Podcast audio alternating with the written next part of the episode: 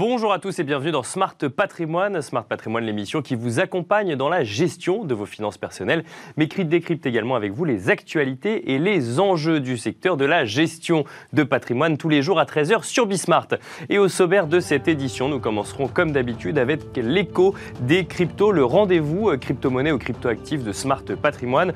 En l'occurrence, nous aurons le plaisir de recevoir Clara Zerbib, avocate euh, donc chez euh, Orwell, le cabinet spécialisé sur les sujets blockchain ou crypto-monnaie nous reviendrons notamment avec elle sur cette réglementation MICA votée le 14 mars dernier au Parlement européen et sur les rebondissements vis-à-vis d'une potentielle interdiction du Bitcoin et d'autres crypto-monnaies en raison de leur caractère anti-écologique. Alors si la source de cette information, euh, de cette affirmation porte à discussion, et ce sera d'ailleurs l'objet d'une discussion sur ce plateau la semaine prochaine, nous tenterons aujourd'hui de comprendre quel est le rapport de force en présence au niveau européen sur ce sujet euh, si brûlant des crypto-monnaies.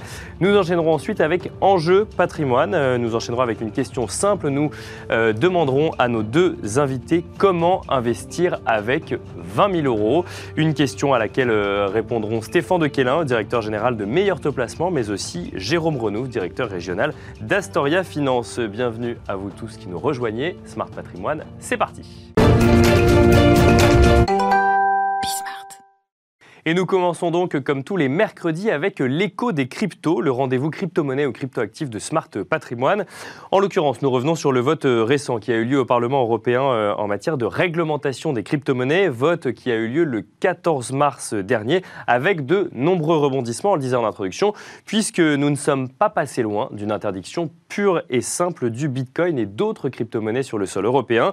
Sous la pression d'un certain nombre de députés écologistes et socialistes, un amendement avait été rajouté au dernier moment, ou devrais-je dire ajouté à nouveau puisqu'il avait été supprimé puis re-rajouté, un amendement visant à interdire toute crypto-monnaie utilisant un système de proof of work, ce qui concerne donc le Bitcoin, mais aussi l'Ether.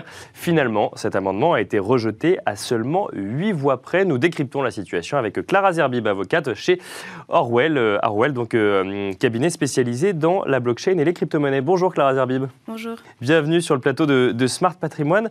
Euh, alors c'est intéressant, on, a un écosystème qui se construit au niveau mondial et notamment au niveau européen et on frôle l'interdiction du Bitcoin comme ça quand on réfléchit à la réglementation qu'on peut mettre en place justement au niveau européen. Euh, alors, effectivement, euh, cet amendement a été interprété euh, et il y a eu beaucoup de, beaucoup de réactions parce que donc le, secteur a compris que c'était, cela visait une interdiction du protocole donc de Proof of Work sur lequel se fondent les deux principales crypto-monnaies, qui sont l'Ether et le Bitcoin. Pour autant, donc on a vu avec le retrait de cet amendement que finalement, en fait, la volonté du législateur en tout cas c'est comme ça que, nous le comprenons, euh, était plutôt d'orienter le secteur vers euh, les directives européennes en matière d'environnement. et de finances durables notamment. Exactement, et de finances durables. Euh, et donc en fait c'est plutôt dans ce sens-là que euh, le Parlement européen, visiblement, euh, aurait l'intention d'orienter la réglementation MICA et euh, comme ça qu'il faudrait l'interpréter plutôt que de vouloir détruire le, le proof of work. mais effectivement, le, les réactions qui ont été suscitées ont été très importantes parce que euh, et c'est ça qui est intéressant, euh, selon moi, dans, le, dans la rédaction de cette réglementation, euh, c'est que cela met en avant les difficultés que vont, qui vont être créées euh, de par la rédaction euh, et, le, et, la mise en place de, ce de cette réglementation. Mais d'ailleurs, justement, vous en parlez au, conditionnel, serait mis en place ou autre, parce qu'en fait, ça n'est pas encore figé à l'heure aujourd'hui. Il y a eu un vote et on ne sait même pas encore quelle va être la réglementation finale, réglementation dont je rappelle qu'elle a été initiée il y a 18 mois et on a du mal au niveau européen à se mettre d'accord sur une réglementation des crypto-monnaies. Exactement. Euh, normalement, la Commission européenne est censée proposer un texte à partir du 1er, au, plus tard en tout cas, le 1er janvier 2025. D'accord. Donc on a encore... Donc texte qui lui sera entrer en application pour le coup. Exactement. Euh, mais le, texte est encore en cours de négociation. Et donc là, le Parlement a statué sur euh, une proposition de la Commission européenne qui est sortie en 2020. Mhm. Euh, et donc le, Parlement a donné son, avis et a proposé des amendements sur le texte qui a déjà été proposé, mais le, règlement final n'est pas encore publié et toujours en cours de négociation. Mais alors, il, il, a servi à quoi ce vote du 14 mars dont on a effectivement entendu parler à cause de cet amendement en particulier Parce que il aurait pu venir remettre en cause l'intégralité, en tout cas pas du secteur, mais des crypto-monnaies les plus connues euh, dans le secteur aujourd'hui, si on n'est pas sur une version finale encore tout à fait. Alors, donc, ce vote a permis, donc, euh, c'est dans le cadre de la procédure, en tout cas, de d'établissement des textes au niveau européen. Euh, les textes donc, sont proposés par la Commission et ensuite le Parlement euh, revient dessus et propose des amendements.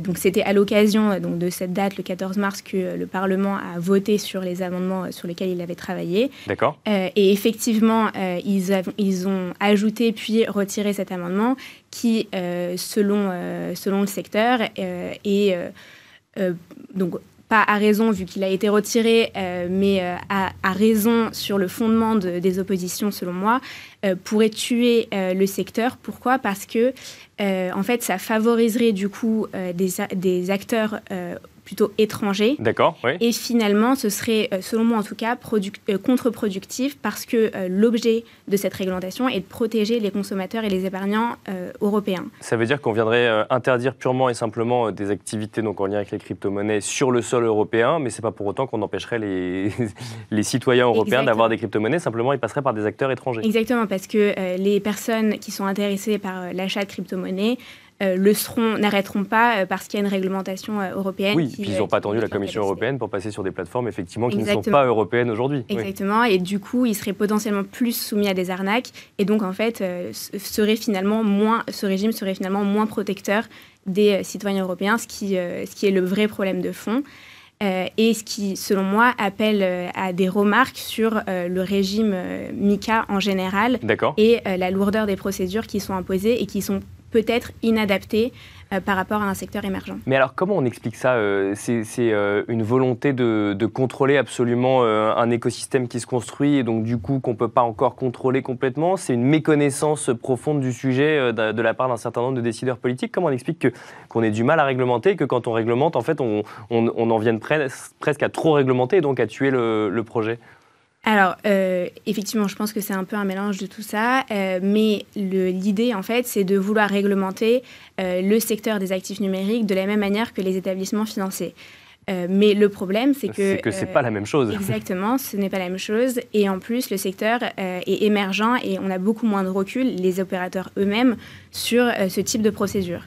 Et euh, là, en l'état, en tout cas, le, règlement MICA impose un certain nombre de règles qui sont extrêmement lourdes et qui finalement euh, conduisent euh, les opérateurs à devoir obtenir presque un, une sorte d'agrément financier au même titre que des établissements financiers qui sont euh, de la taille euh, de la BNP. Or, une start-up n'a pas une équipe compliance de la taille de la celle de la BNP. Est-ce que, euh, alors effectivement, quand on travaille dans ce secteur des crypto-monnaies, on sait qu'il y a un certain nombre de, poncifs qui, qui n'ont plus lieu d'être, mais quand on doit réglementer un secteur qu'on connaît mal, on entend très vite qu'il y a un très lourd coût écologique aux crypto-monnaies, que ça peut servir à du blanchiment d'argent, au financement du terrorisme, et j'en passe. Est-ce que vous pensez que ça, ça a joué aujourd'hui sur la décision d'un certain nombre de députés européens qui ont, entendu ces idées reçues sur les crypto-monnaies et qui se sont dit, bon, bah, le secteur n'a pas évolué depuis, euh, sa création, donc euh, euh, ça nous fait peur, donc on n'y va pas ou on réglemente à outrance? Bah, alors justement, l'enjeu de cette réglementation est justement toute c'est l'inverse pour le coup. exactement, oui. Et, si vous voulez, euh, en fait, le but de ces négociations, c'est justement de, devoir trouver, et c'est là que le secteur intervient, et c'est intéressant à mon sens, un juste équilibre entre euh, ne pas brider euh, l'innovation européenne et ne pas faire en sorte que l'Europe se retrouve encore à la traîne derrière les États-Unis en matière de dans, donc dans, ce secteur de la blockchain. Et, États-Unis qui ont annoncé d'ailleurs vouloir accélérer sur le sujet. Alors on ne sait pas exactement, ce que ça va donner, mais on sait que Joe Biden a annoncé vouloir accélérer sur la réglementation euh, des crypto-monnaies et vouloir en même temps avancer sur un dollar numérique. Alors, c'est deux choses différentes, effectivement, puisqu'il y en a un qui serait émis par une banque centrale, mais euh, il y a en tout cas cette volonté politique aux États-Unis euh, d'accélérer sur le sujet. Tout à fait. Ils sont complètement, enfin, beaucoup plus, en tout cas, ils ont une approche plus équilibrée, plus crypto-friendly, et justement, l'enjeu, c'est de ne pas faire en sorte que la, réglementation européenne soit à la traîne à ce niveau-là, mais en même temps, prendre en compte donc à la fois les enjeux du, des, des, opérateurs et des consommateurs, euh, mais il y a une réalité. Par exemple, vous parliez de, euh, de, lutte contre le blanchiment et le financement du terrorisme. Euh, ça, pour le coup, c'est un élément sur lequel on ne peut pas faire l'impasse parce que c'est, enfin, la réglementation est obligée de passer par là. Et c'est un peu en ce sens que le législateur français a orienté sa réglementation, puisque le, le, PSAN, donc le statut de prestataire de services sur actifs numériques aujourd'hui, est essentiellement orientée vers la LCBFT, mais alors, LCBFT, pour ceux qui nous, oui, qui donc la LCBFT, la lutte contre le blanchiment et le financement du terrorisme. Mais le, l'agrément, si vous voulez, reste optionnel. C'est-à-dire que toutes les exigences de MICA, notamment en matière de euh, contrôle prudentiel, de vérification des conflits d'intérêts, euh, de mise en place d'audits informatiques au sein de la société euh, sont optionnels en France. D'accord. La procédure est beaucoup plus orientée. Alors là même qu'on a une des, une, des réglementations les plus, les plus drastiques au niveau européen. Exactement. D'accord. Et, et, en fait, d'ailleurs, à ce sujet, le, le, régulateur européen s'est beaucoup inspiré de la réglementation française, mais n'a pas pris en compte ce côté optionnel qui est aujourd'hui le cadre français. et imposerait en tout cas un, règlement qui, euh, et des exigences qui sont extrêmement lourdes euh, pour les opérateurs et qui euh, potentiellement ralentiraient l'évolution du secteur et qui pose problème aujourd'hui. Alors pour finir, donc on n'aura pas le temps forcément de parler des NFT, mais qui sont également cités dans cette réglementation et où parfois on peut se poser la question de savoir si le, si le sujet est, bien traité. Euh, on a parlé du vote du 14 mars, donc vous nous disiez qu'effectivement en 2025 il faut avoir un texte définitif. On a l'impression qu'il y a encore du chemin. Hein. Je, lisais par exemple que le Conseil européen et le Parlement européen ne sont pas encore d'accord sur euh, ce qui euh, pourrait avoir le rôle de gendarme numérique du Bitcoin. Ils ont chacun leur institution en tête. là concrètement, les prochaines étapes après ce vote du 14 mars, qui du coup n'est pas le, vote définitif, le vote définitif, quelles sont-elles, Clara Zerbib? Donc là, le, texte va être, euh, va être revu. Euh, il y a donc une sorte d'aller-retour entre les institutions européennes. Euh, mais effectivement, la procédure devrait durer, donc le, sachant que la date du 1er janvier 2025 est une deadline, mais le texte est possible, il est possible que le texte sorte avant. D'accord. Normalement, la première date était 2023, ensuite on a dit 2024. donc les évolutions, effectivement, il y a encore un certain nombre de, euh, de débats à avoir. Donc on peut revenir sur des questionnements de savoir si on interdirait par exemple le proof of work ou là c'est euh, validé bah, Justement, ils sont, ils sont revenus vu que l'amendement n'a pas été n'est pas sorti tel quel et aujourd'hui il est rédigé euh, de façon à ce qu'il est écrit que le secteur justement s'oriente vers les directives européennes en matière environnementale et de finances durables. Euh, ce, qui, est tout à fait euh, louable d'ailleurs. Mais donc l'objectif du secteur et euh, donc dans le cas de ces négociations est bien d'insister sur le fait qu'il ne faut pas mettre des limites qui soient trop importantes parce que justement ça pourrait nuire au secteur lui-même et donc aux, opérateurs et aux consommateurs in. Merci beaucoup euh, Clara Zerbib. Je rappelle, que, je rappelle que vous êtes avocate spécialisée donc, sur les sujets blockchain et crypto-monnaie au sein euh, du cabinet euh, Orwell. Merci à vous également de nous avoir suivis. On se retrouve tout de suite dans Enjeu patrimoine. Et nous enchaînons à présent avec Enjeu patrimoine où nous allons nous poser ensemble une question simple. Comment investir avec 20 000 euros? Une question que nous allons nous poser avec nos deux invités. Stéphane Kellin, tout d'abord, est avec nous en plateau pour répondre à cette question, directeur général de Meilleur Taux Placement. Euh, bonjour Stéphane Kellin. Bonjour Nicolas. Et nous sommes euh, également avec Jérôme Renouf, directeur régional de la région Île-de-France, précisément d'Astoria Finance. Bonjour Jérôme Renouf. Bonjour Nicolas. Bienvenue à vous également. Euh, Stéphane Kellin, on va commencer directement. Investir avec 20 000 euros, c'est beaucoup 20 000 euros ou c'est peu pour commencer à investir? C'est à la fois beaucoup et peu. D'accord, euh, ça, dépend de ce qu'on veut faire. Ça dépend de ce qu'on veut faire. Ça, dépend de, votre âge. Euh, si vous êtes en début de parcours professionnel ou parcours de vie, 20 euh, 000 euros, bien souvent, c'est une somme importante. Bien sûr. Si vous avez déjà construit votre patrimoine, vous avez 50, 60 ans, c'est une approche différente. Et puis ensuite, il faut mettre en perspective le temps que vous avez devant vous et la rentabilité attendue. Donc, on fait ce cocktail entre votre moment de vie et euh, les perspectives que vous attendez. Mais en général, euh, si on parle de quelqu'un qui en début de, construction de patrimoine, avec 20 000 euros, on peut faire pas mal de choses. Alors, si on prend effectivement ce cas de début de construction de, patrimoine, donc 20 euh, 000 euros, mes premiers 20 000 euros presque que j'ai envie d'investir, là, il y a différentes manières de faire où il y a une voie toute tracée justement pour ces premiers 20 000 euros pour des professionnels de l'investissement. Il y a plein de choses à faire. Alors, euh, si vous êtes dans une logique où vous allez avoir besoin de votre argent euh, parce que vous, euh, vous allez acheter à, deux ans, trois ans votre résidence principale, là, on va quand même sécuriser, sécuriser cet argent, le mettre sur des supports plutôt protecteur euh, pour éviter les à-coups de marché comme on a en ce moment.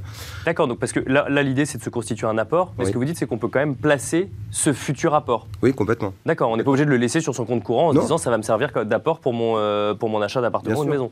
Enfin, euh, l'assurance vie, tout le monde pense que c'est bloqué pendant 8 ans, pas du tout. Vous pouvez commencer par ça. vous allez avoir en général 50%, vous pouvez mettre sur un fonds en euros. Il y en a certains qui restent quand même relativement bons, même si net d'inflation ça reste négatif, mais ça protège le capital. Et ensuite, à l'intérieur de votre en unité de compte, vous pouvez trouver des choses qui sont très sécuritaires. Je pense notamment à l'immobilier papier comme les CPI. Alors justement, vous nous dites, euh, alors si je reviens sur l'assurance vie, net d'inflation, ça devient négatif. Euh, ça, c'est pas de nature à faire peur justement à quelqu'un qui mettrait 20 000 euros sur, sur un contrat d'assurance vie. De toute façon, sur son compte courant, ce sera pareil. Ce sera pire. Ce sera pire. dans son, compte courant, il y a zéro rentabilité. Donc euh, l'inflation, il, il, la prend à 100%. Au moins sur un fonds en euros, vous faites, si vous faites du devin, c'est bien. Une inflation, bah, vous, ce sera ça en moins de perdu sur l'impact inflation et sur votre patrimoine. Jérôme Renouf, même, même question du coup sur euh, un investissement avec 20 euh, 000 euros. Effectivement, si c'est les premiers 20 000 euros qu'on veut investir, on a en ligne de mire euh, l'achat d'une résidence principale. On a en tête d'ailleurs que c'est peut-être le premier investissement que tout le monde doit faire. Est-ce que c'est une image d'épinal, ça, ou c'est une réalité? Il faut commencer forcément par l'achat d'une résidence principale Alors, on pourrait dire que c'est une image d'épinal. Après, il faut faire vraiment du sur-mesure. Et, je rejoins Stéphane, il faut vraiment se poser les bonnes questions, prendre un petit peu aux hauteur et inscrire ça dans une vraie démarche de gestion de patrimoine, même quand on a 20 000 euros, et pour la bonne raison qu'on a 20 000 euros aujourd'hui, mais plus tard, on peut avoir euh, un héritage, on peut avoir des donations, on peut aussi épargner avec euh, son, euh, son, revenu professionnel, et cette somme de 20 000 euros peut devenir plus importante, et là, on va avoir des vraies problématiques de gestion de patrimoine. Donc, il est important de se poser les bonnes questions. quel est l'âge du client, effectivement quelle est sa situation matrimoniale? Est-ce que ces 20 000 euros sont des deniers propres, des deniers communs au couple? Euh, est-ce que... Bien sûr, effectivement, on n'a pas précisé si c'était pour une ou deux personnes. Oui, oui, on est parti du principe que c'était pour une, une, personne, mais ça peut être effectivement 20 000 euros apportés à deux personnes, bien sûr. Donc, que représentent les 20 000 euros sur l'ensemble de son patrimoine financier à l'instant T? Et puis euh, aussi sa tranche marginale d'imposition, puisque ce placement de 20 000 euros en a un impact fiscal. Donc, on peut effectivement l'anticiper pour aussi calculer le rendement net-net de, ce nouveau placement. Et puis, très important, on va venir très vite sur l'objectif prioritaire du client. Est-ce qu'il veut euh, protéger son conjoint parce qu'il y a une différence d'âge, de revenus et s'il est euh, amené à disparaître, eh bien, il y aura euh, effectivement une difficulté de ce côté-là. Est-ce qu'il veut protéger ses enfants, anticiper les études supérieures ou la retraite, qui est un grand thème, c'est qu'il y aura un manque à gagner. Donc en fonction de tous ces objectifs, on va pouvoir tout de suite mettre en lumière une solution plus qu'une autre donc euh, beaucoup de questionnements. Euh, alors on va essayer d'apporter des réponses sur le sujet. Euh, je reviens sur le sujet de la résidence principale. Donc si jamais on veut, enfin si jamais on a 20 000 euros, Stéphane Calin, vous nous dites on les place de manière sécurisée parce que ça peut constituer un apport pour une résidence principale. C'est le, la première étape, entre guillemets, et ensuite on va se poser la question des investissements après achat de résidence principale ou pas forcément? On peut faire les deux en même temps. Je, vais vous donner un, exemple qui, qui, est assez parlant. Aujourd'hui, euh, pour un, effort d'épargne de 25 euros par mois, vous pouvez déjà acheter de l'immobilier. D'accord. Euh, grâce à la On peut habiter dedans? Non, on ne peut pas habiter dedans. non, mais on peut, on peut se constituer, commencer à se constituer un patrimoine immobilier. Euh, vous, vous, pouvez tout à fait, avec 25, un effort d'épargne de 25 euros par mois, acheter pour 50 000 euros de SCPI à crédit. D'accord. Sur combien de temps? Parce que 25, sur 25 ans. Sur 25 ans. 25 ans. Euh, ça va vous, euh, vous coûter finalement 25 euros par mois puisque votre bien, votre bien euh, SCPI vous rapporte un revenu. Vous avez l'effort d'épargne lié au crédit, mais in fine, ça vous coûte 25 euros par, par mois ou 300 euros par an. Mais, mais c'est un, un, effort d'épargne qui est relativement faible. Donc vous pouvez commencer à, assez facilement à vous constituer un, un patrimoine. Donc ça veut dire qu'effectivement, on peut commencer en fait par de l'immobilier sans forcément aller vers une résidence principale. Et vous nous parlez là pour le coup de SCPI avec 25 euros par mois, mais j'imagine que ça peut être 50, 100, 200, tout dépend effectivement des investissements qu'on a envie de faire. Évidemment.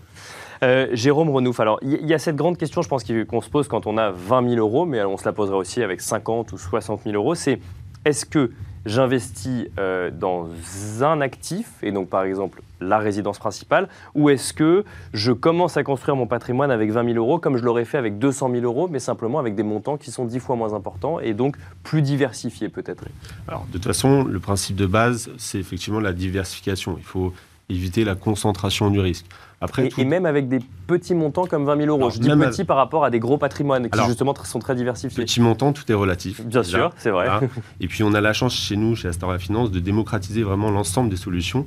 Alors certaines solutions resteront inaccessibles bien sûr à 20 000 euros. On pense par exemple à un contrat d'assurance vie luxembourgeois qui va être accessible à des montants plus importants, ou à de l'immobilier direct, euh, sauf si on le prend à crédit, mais ça restera quand même donc euh, à, des montants plus importants. mais il faut vraiment positionner l'objectif prioritaire, puisque si on part sur la résidence principale, il va falloir rester un certain moment pour amortir au moins les frais de notaire. Bien sûr. C'est pour ça qu'il faut partir plutôt de l'objectif, voilà, et puis ensuite euh, se concentrer sur la solution euh, qui va avoir un horizon plus, ou moins long terme et il faut qu'elle corresponde à, cet objectif qu'on a choisi. Et alors si on sort la résidence principale maintenant de, de, la discussion, donc euh, mettons qu'on soit déjà propriétaire d'une résidence principale, qu'on ait cette chance-là, ou alors qu'on n'ait pas envie d'acheter parce qu'on n'est pas forcément sûr de, euh, de, sa, de sa vie ou en tout cas de l'endroit où on sera dans les prochaines années, qu'est-ce qu'on fait avec ces 20 000 euros? On a cette solution SCPI, on a parlé d'assurance vie également, alors assurance vie en fonds en euros pour la protéger, pour protéger même si on perd un petit peu d'argent par rapport à l'inflation. Qu'est-ce que vous feriez-vous, euh, Jérôme Renouf, avec ces premiers 20 000 euros? Alors, une fois qu'on a déterminé l'objectif, on peut se concentrer effectivement sur la solution.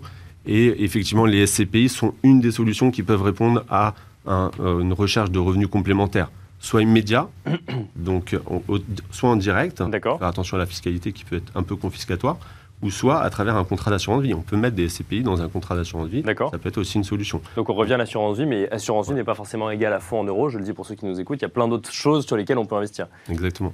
On peut aussi avoir euh, ce besoin de revenus complémentaires, mais de façon différée. Donc on peut aussi euh, faire l'acquisition de SCPI, mais en nue propriété. D'accord. On ne va pas avoir euh, de revenus. Et puis on va avoir cette constitution de la, la, pleine propriété que plus tard. Voilà, euh, et ça peut être aussi un, moyen de se constituer des revenus complémentaires. Donc, euh, toujours SCPI, effectivement, mais de deux manières, euh, des revenus complémentaires tout de suite ou alors des revenus complémentaires plus tard avec ce mécanisme de démembrement de propriété au sein de la SCPI. Exactement. On va pouvoir aussi avoir accès, dès 20 000 euros, à des parts de groupements forestiers d'investissement qui vont donner donc une réduction d'impôt sur le revenu et aussi un fort abattement sur la succession. Quand vous dites dès 20 000 euros, c'est que la part va coûter 20 000 euros pour le coup Non, la part ne va pas coûter 20 000 euros, c'est accessible dès 5 000 euros. Donc on peut vraiment avoir accès à, une diversification de patrimoine aussi sur euh, ces euh, groupements forestiers d'investissement qui, euh, qui, qui rencontrent un très fort succès auprès des clients. Alors ça justement, euh, c'est intéressant parce qu'on parle de SCPI d'un côté et de euh, groupement forestier d'investissement de l'autre. Euh, il faut bien prendre en compte quand c'est ces premiers 20 000 euros la liquidité des, des investissements qu'on réalise. Parce que quand on investit dans des forêts, pour le coup, on n'en sort pas comme, comme on veut, alors que les SCPI, pour le coup, c'est plus simple. Exactement. C'est pour ça qu'il faut passer par cette étape de bilan patrimonial, vraiment recenser tous les objectifs qui n'ont pas le même horizon de temps en plus. Donc, euh, du coup, on va pouvoir s'orienter vers telle ou telle solution. Et puis, les critères importants pour le client, est-ce qu'il veut que son capital soit 100% disponible? Du coup, On va s'orienter vers telle ou telle solution. Est-ce qu'il veut qu'il y ait un avantage fiscal? Euh, Est-ce qu'il veut que la solution soit simple en gestion aussi? Et puis, quel est l'objectif de rendement? Bien sûr. C'est 2%, 3%, 4% et plus. Ça, c'est des critères importants. Et une fois qu'on a fait ce travail, là, on sait vraiment la solution qui va être mise en lumière. Et alors, justement, euh, les objectifs de rendement, Stéphane Kélin, est-ce que vous constatez, par exemple, que sur euh, mes premiers 20 euh, 000 euros, du coup, hum, j'ai envie d'aller chercher du rendement absolument? Est-ce que c'est forcément ce, type de profil, ce type de stratégie qu'on voit quand on est sur la constitution d'un patrimoine ou pas forcément? Pas forcément, mais c'est vrai qu'en général, si on, si on, se met dans la, dans la peau d'un investisseur qui commence euh, la construction patrimoine et qui a 20 000 euros, Bien sûr. on peut présupposer, s'il n'a pas de, de, de vérité, par exemple d'apport pour sa, sa, RP, sa résidence principale, qu'il a du temps devant lui. Bien sûr. Euh, donc, il peut aller chercher un peu de performance. Il peut aller chercher les performances et donc du risque. Euh, et puis il y a aussi des, des, des, opportunités. Malheureusement, la, la, conjoncture est, est, dramatique, mais ça a un impact direct sur les marchés. On a énormément de volatilité, on a des marchés qui ont baissé et ça nous donne des fenêtres de tir pour nos investisseurs, notamment en produits structurés, parce qu'on est capable d'aller chercher de, construire des produits structurés avec des barrières de protection à capital très fortes euh, et avec des espérances de gains qui sont très élevées. Alors les produits structurés, pour euh, caricaturer hein, évidemment pour ceux qui, qui nous écoutent, c'est euh, on investit sur les marchés financiers mais on n'achète pas des actions, en fait on investit dans des produits qui vont répliquer des performances d'actions, mais on va pouvoir expliquer que si on perd plus d'un certain pourcentage, on sort du produit structuré et on en fait, on va pouvoir dégager une rente finalement du produit, du produit en question plutôt que, d'avoir un gain qui sera lié à la vente ou à l'achat de l'action. Voilà, pour, pour, faire très simple, on va vous dire, votre argent, vous nous le confiez pour une durée maximum de 10 ans par exemple. Tous les ans, à date anniversaire, on regarde euh, bien, euh, par rapport à votre niveau de départ, est-ce que vous êtes au-dessus ou en dessous Si vous êtes au-dessus, ben, on vous donne un coupon, en général assez élevé, et on vous rembourse. Mhm. Euh, s'il est en dessous, ben, on vous paye un coupon quand même, et on regarde l'année prochaine, et tout ça tous les 10 ans. Et à la fin des 10 ans, si vous êtes par exemple, au-dessus de moins 50%, votre, votre capital est protégé et vous est rendu. Donc on a parlé de SCPI, de différentes façons de faire des SCPI, de groupements forestiers, de produits euh, structurés. Euh, Stéphane Kellin, euh, rapidement, comment est-ce qu'on arbitre entre temps court et temps long? On n'a pas parlé de retraite par exemple. Est-ce que, mais est-ce qu'on peut tout faire dès 20 000 euros ou est-ce qu'il faut faire des choix avant de passer sur, avant d'investir une autre partie de patrimoine qu'on aurait pu accumuler plus tard? On peut et on doit s'occuper de ces, de ces vieux jours euh, de plus en plus jeunes. D'accord. De plus en plus jeunes, on le sait, c'est la grande thématique de la campagne en ce moment. À quel âge je vais prendre ma retraite? On sait que, euh, dans tous les cas, pour les plus jeunes, euh, les niveaux de, reversion de retraite seront plus bas lorsqu'ils seront à la retraite. Et donc, il faut s'en préoccuper. On a le, le PER, le plan d'épargne retraite, qui, qui maintenant fonctionne depuis deux ans. et on se rend compte que les, investisseurs, nous on le voit chez Meilleur Taux Placement, dans nos clients, il y a un vrai rajeunissement de la clientèle et que ce sont des clients de plus en plus jeunes qui s'occupent de leur retraite. Donc euh, on peut, dès 25 ans, euh, sans problème, commencer à travailler sur ce sujet. Euh, Jérôme Renouf, pour finir, une dernière question toujours sur, sur la liquidité. Quand on a 20 000 euros à investir, il faut quand même en garder une part suffisamment liquide, je pense, pour, bah, pour changer ses allocations, pour faire face à un accident de vie ou autre Bien sûr. Alors de toute façon, nous, on va aborder ça sur une bonne gestion de mon père de famille, c'est-à-dire provisionner le court terme, le moyen terme, le long terme. C'est pour ça qu'on va poser un certain nombre de questions. Est-ce qu'il y a des projets, des travaux, euh, des choses en cours euh, pour pouvoir vraiment avoir au moins trois mois de revenus devant soi euh, pour pallier à l'imprévu? Et puis après, on va effectivement identifier le reste des objectifs et puis voir si on peut diversifier, atteindre tous les objectifs. Mais finalement, comme les solutions se démocratisent, le ticket d'entrée a tendance quand même à, s'abaisser dans les, dans les, par les temps qui courent. Et donc, quels que soient les placements pour le coup? Quels que soient les placements, on va voir qu'il y a quelques placements comme ça qui restent encore inaccessibles de par euh, voilà, un immobilier. Euh, si on veut euh, effectivement l'acheter en cash, bon, bah, il va avoir forcément un, montant bah, minimum hein, qui, qui, va devoir 100 000 euros, on pourrait dire, allez, si on devait donner un montant arbitraire. Donc euh, là, on est, on est loin des 20 euh, 000 euros, mais du coup, sur les 20 000 euros, bon, on a déjà quelques pistes. Alors effectivement, euh, après, les charges à chacun de se constituer un patrimoine donc en lien avec, avec ces 20 000 euros. Merci beaucoup, Jérôme Renouf. Je rappelle que vous êtes directeur régional d'Astoria Finance en Ile-de-France. Merci également, Stéphane Dequelin, directeur général de Meilleur Taux Placement. Merci à vous de nous avoir suivis. Et je vous donne rendez-vous bah, demain, dès 13h, sur Bismart pour un nouveau numéro de Smart Patrimoine. Et n'hésitez pas, d'ici là, à écouter cette émission ou une autre en podcast sur toutes les plateformes de podcast.